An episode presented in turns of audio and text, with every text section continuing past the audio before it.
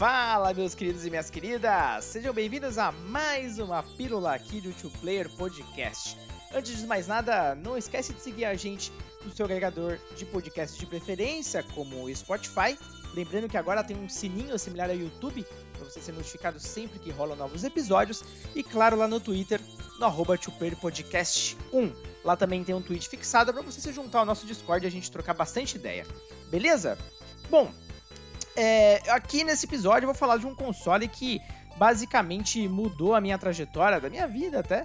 Posso ir até esse ponto. E é até hoje o mais querido, pelo menos para mim, uh, de todos que eu já tive.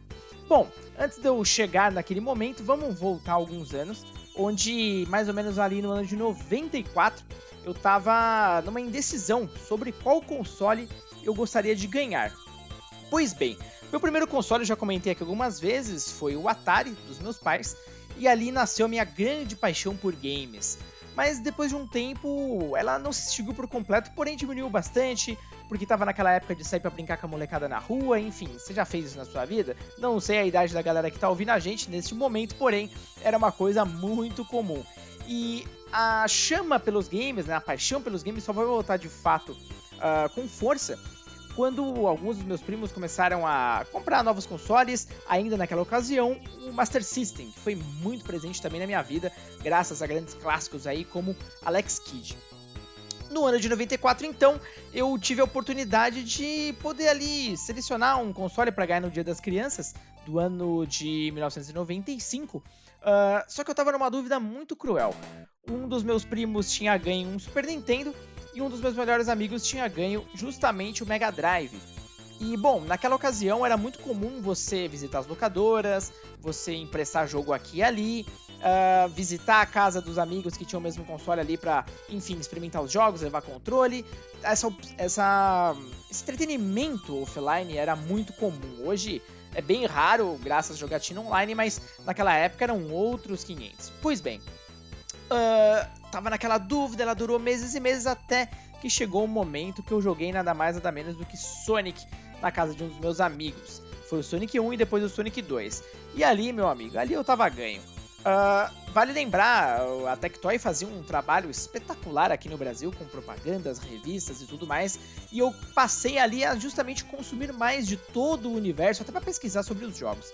Então chegou finalmente aquele dia das crianças e o bundle com Mega Drive 3 e Mortal Kombat 3. Eu nunca vou me esquecer daquela caixa mais escura, uh, pra mim linda, linda, linda, maravilhosa. Aquele modelo específico do Mega Drive que eu acho lindo até hoje, bem moderno inclusive, e que já acompanhava ali o controle de seis botões. Controle esse que fazia toda a diferença, principalmente nos jogos de luta. Pois bem, Uh, um momento mágico, onde eu tenho até uma foto lendária que eu já postei algumas vezes nas minhas redes sociais, foi agraciado ali com as minhas partidas de Mortal Kombat 3 com meu pai.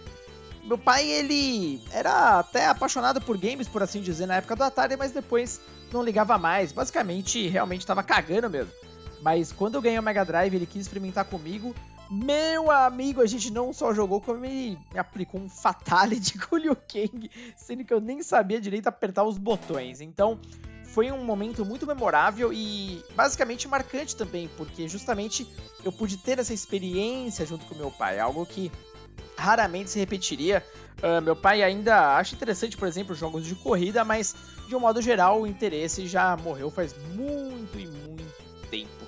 Bom, como eu disse, uh, a época de locadoras era essencial, até porque os jogos eram caros e eu, particularmente, só ganhava presentes em datas comemorativas, como por exemplo o próprio Dia das Crianças, como eu comentei, aniversário e Natal. Era muito, muito difícil ganhar qualquer outra coisa uh, fora desses períodos, ainda mais os jogos. Então, uh, além de eu frequentar as locadoras com meus amigos e aproveitar também os jogos que eles tinham, né, pra basicamente ali se divertir, a gente até optava muito por alugar jogos multiplayer pra galera poder participar bastante eu escolhia a dedo quais eram os jogos que eu gostaria de ganhar. Então eu tive momentos muito interessantes onde realmente ali a dedo escolhia uh, qual, qual seria a próxima fita que eu ia ganhar no Natal, no aniversário e por aí vai. Foi uma época também muito produtiva para o mercado editorial, afinal de contas, muitas revistas estavam nascendo E foi ali que eu também comecei a consumir bastante. Minha primeira revista, inclusive de games, foi a Super Game, que era uma publicação exclusivamente sobre Sega e que anos mais tarde faria uma fusão e se tornaria também a famosa Super Game Power. Eu comecei a comprar revistas aqui e ali, por exemplo, Ação Games também, e começava a ler ali sobre os jogos, buscava guias, por exemplo, dos golpes e fatalities do Mortal Kombat 3. Era aquela época onde você tirava até a última gota que sobrava do game, porque você tinha que fazer por merecer aquele investimento. É, foi um momento mágico também de criatividade das empresas, porque muitas séries famosas nasceram naquela ocasião, existia muita criatividade rolando, e cara, que momento mágico! Inclusive eu me tornei membro do clube da Tectoy, Tectoy que fazia um trabalho, nossa, tenho que reforçar isso, um trabalho espetacular aqui no Brasil. Realmente foi por essas e outras uh, pelo pelos quais os consoles da SEGA, pelo menos Master System e Mega Drive, se deram tão bem por aqui, mais até do que, por exemplo, no Japão. Se a gente for parar para analisar friamente ali o sucesso realmente de cada um deles. Uh, eu tenho até hoje a minha cartinha de entrada para o clube. Eu tenho o meu cartão de fato físico, parece um cartão de banco uh, com Sonic e tal, tudo muito caprichado. Só fica o registro do meu lamento registrar ao vivo aqui. Eu nunca recebi, por algum motivo, nenhuma das revistinhas do clube. Eu ficava super triste. E um amigo meu que também era assinante recebia, então eu li as dele. Era uma revistinha mensal ali com dicas dos jogos, uh, quais os próximos lançamentos, enfim, realmente você entrava ali para um clube seleto cheio de fãs e fazia você se apaixonar ainda mais por aquele universo.